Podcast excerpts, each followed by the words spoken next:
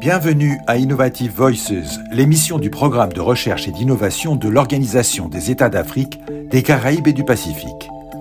Son ambition est d'amplifier les voix des chercheurs et des innovateurs qui contribuent à construire un monde plus résilient et durable dans ces trois régions. À la veille de la Journée internationale des femmes et des filles de science, nous avons interviewé Mané Sek, une jeune scientifique sénégalaise qui a remporté récemment le concours international de ma thèse en 180 secondes organisé par l'ACFAS au Canada. Elle est docteure en physique appliquée et elle a fait tout son cursus à l'Université Gaston Berger de Saint-Louis, une université partenaire du projet de valorisation des résultats de la recherche et de l'innovation, VARIWA, soutenu par le Fonds ACP pour l'innovation. Sa thèse porte sur l'élaboration et la caractérisation de nanomatériaux à base de gomme arabique et amandier, orientation vers la Green Electronics. Bonjour Manessek, est-ce que vous pourriez résumer en quelques phrases votre parcours qui vous a amené à remporter au Canada le prix international du concours Mathèse en 180 secondes? Euh, Je suis née à Louga, une région située dans le nord-ouest du Sénégal.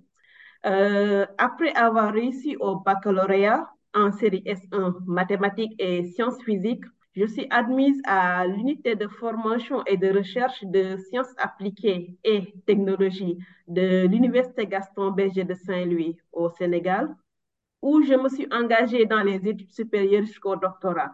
En 2017, j'ai commencé un doctorat en physique appliquée, spécialité matériaux et dispositifs électroniques et je l'ai soutenu le 19 février 2022. Alors, euh, ma thèse visait à euh, élaborer des dispositifs électroniques en utilisant des matériaux euh, naturels, non toxiques et biodégradables pour fabriquer des dispositifs électroniques. Avec les ressources du Sénégal avec les ressources du Sénégal, évidemment. L'objectif visé, c'était de lutter contre les déchets électroniques qui peuvent contenir des substances toxiques en utilisant des matériaux naturels, non toxiques et biodégradables dans l'élaboration de composants électroniques. En 2020, euh, j'ai obtenu le prix de la meilleure présentation orale lors de la deuxième conférence ouest africaine sur les énergies renouvelables. Euh, en juin 2022, j'ai représenté mon université à la finale nationale du concours Ma thèse en 180 secondes et j'ai remporté le premier prix du jury et le prix du public, ce qui m'a permis de représenter le Sénégal à la finale internationale à Montréal au Canada et là-bas aussi, j'ai obtenu le premier prix du jury.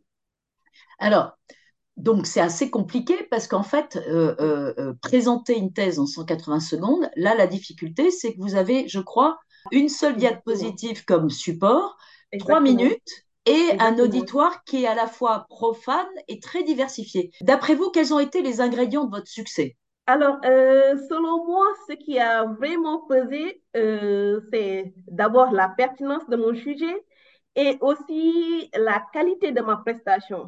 Euh, je profite de cette occasion pour euh, remercier l'Agence universitaire de la francophonie de Dakar qui m'a donné l'opportunité euh, de suivre un coaching de quelques jours pour préparer la finale internationale avec un coach en art oratoire que je remercie au passage. Donc l'AUF a mis à votre disposition euh, un coaching personnalisé, c'est ça? Oui, un coaching pour préparer la finale internationale. Donc du coup, euh, la pertinence de votre thèse et, euh, et un soutien pointu qui vous a permis de, de convaincre en trois minutes. Euh, alors, quels ont été les sentiments qui vous ont animé quand vous avez euh, su que vous étiez euh, lauréate de ce concours international? Il y avait combien de pays en fait qui étaient représentés? Il y avait 20 pays qui étaient représentés. Dont la France, je crois. Dont la France, le Canada, la Belgique. J'étais très très fière. C'est une très grande réussite pour moi et j'étais aussi très contente de voir le Sénégal euh, encore distingué à l'international. Oui. Euh, alors, euh, ce prix, avec ce prix, j'ai été reçue et récompensée par notre président de la République, son Excellence M. Macky Sall.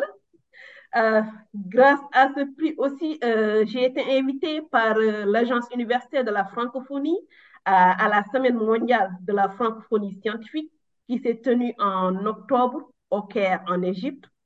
j'ai aussi eu à participer à des panels euh, ici au Sénégal et à l'international. Finalement, euh, vous êtes un peu ambassadrice quelque part euh, de l'excellence scientifique et pour votre pays et pour le continent africain, c'est ça? Exactement.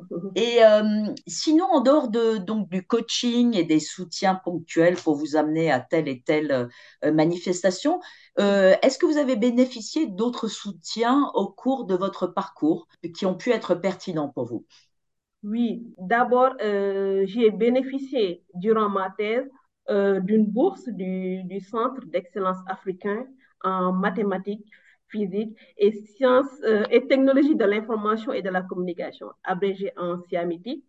ce même centre a, financé mes séjours de recherche en Tunisie et à Manchester. Durant mon séjour au Canada, j'ai eu aussi une bourse du Fonds de recherche du Québec, Nature et Technologie, et l'Agence universitaire de la francophonie a entièrement pris en charge euh, mon séjour lors de ma participation à la finale internationale du concours maths en 180 secondes au Canada. D'accord. Donc, en fait, ce sont des soutiens quand même qui, ont, qui sont très importants. Et pour revenir un peu à votre thèse, qu'est-ce qui vous a poussé ou vraiment motivé à travailler dans ce domaine? Donc, il y a, vous disiez, il y a le fait que le Sénégal dispose de ses ressources naturelles, que les déchets électroniques sont euh, très toxiques. Est-ce qu'il y a d'autres raisons encore qui vous ont poussé à, travailler dans ce domaine très, très spécifique de l'électronique verte finalement? Mhm. Alors, moi, euh, depuis que j'ai commencé mes études universitaires, devenir chercheur en physique a toujours été mon ambition. Vu la situation, consciente des dangers liés aux déchets électriques contenant des substances toxiques, et non recyclables. J'ai alors décidé de, de, travailler dans le domaine de l'électronique verte euh, afin d'apporter ma, ma, contribution à l'élaboration de dispositifs électroniques biodégradables euh, et sans aucun effet sur la santé de l'homme et de son environnement. Et il y a déjà une, une possibilité de commercialisation euh, de, de, ces nanomatériaux nouvelle génération ou vous, vous en êtes où là-dessus? Alors, euh, nous sommes toujours en train de travailler sur ça. Euh, nous travaillons juste côté élaboration. J'ai déjà des, des, publications. Pour l'élaboration ici au Sénégal, ce ne sera pas pour le moment possible parce que nous n'avons pas à, notre disposition ici au Sénégal tous les équipements nécessaires pour faire ces expérimentations. Donc, ça va être un peu difficile pour, elle, pour les élaborer euh, ici au Sénégal. Bon, pour le moment, on pourra faire ça à l'étranger. Parce que pour faire mes manipulations, j'ai eu à faire des séjours de recherche à l'étranger. On est à quelques semaines de la journée internationale des, des femmes et des filles de sciences. Donc, euh, vous êtes une ambassadrice un peu pour elles. Vous êtes un, ce qu'on appelle un rôle modèle. Euh, D'abord, sur le fait que les femmes représentent euh, moins d'un tiers de la main-d'œuvre employée dans le domaine des sciences, de la technologie, de l'ingénierie et des mathématiques, mhm. alors que ce sont des emplois d'avenir qui sont très demandés, euh, d'ailleurs aussi pour lesquels il y a une pénurie hein, au niveau mondial de, de professionnels. Qu'est-ce que vous voyez en dehors des raisons d'inégalité et d'injustice? Mhm. Est-ce que vous voyez d'autres raisons qui devraient nous inciter à changer au plus vite cette situation Alors oui, si vous prenez euh, un pays comme le Sénégal, par exemple, les femmes sont légèrement plus nombreuses que les hommes. Et euh, la grande partie de la population sont constituées de jeunes. Et vous voyez que il est plus qu'urgent d'encourager les, les, les, les, filles à s'orienter euh, vers les STEM, les études scientifiques, pour pouvoir participer au développement du pays. Et, quels sont, les, selon vous, les principaux obstacles à surmonter quand on veut tracer sa voie dans ces domaines-là?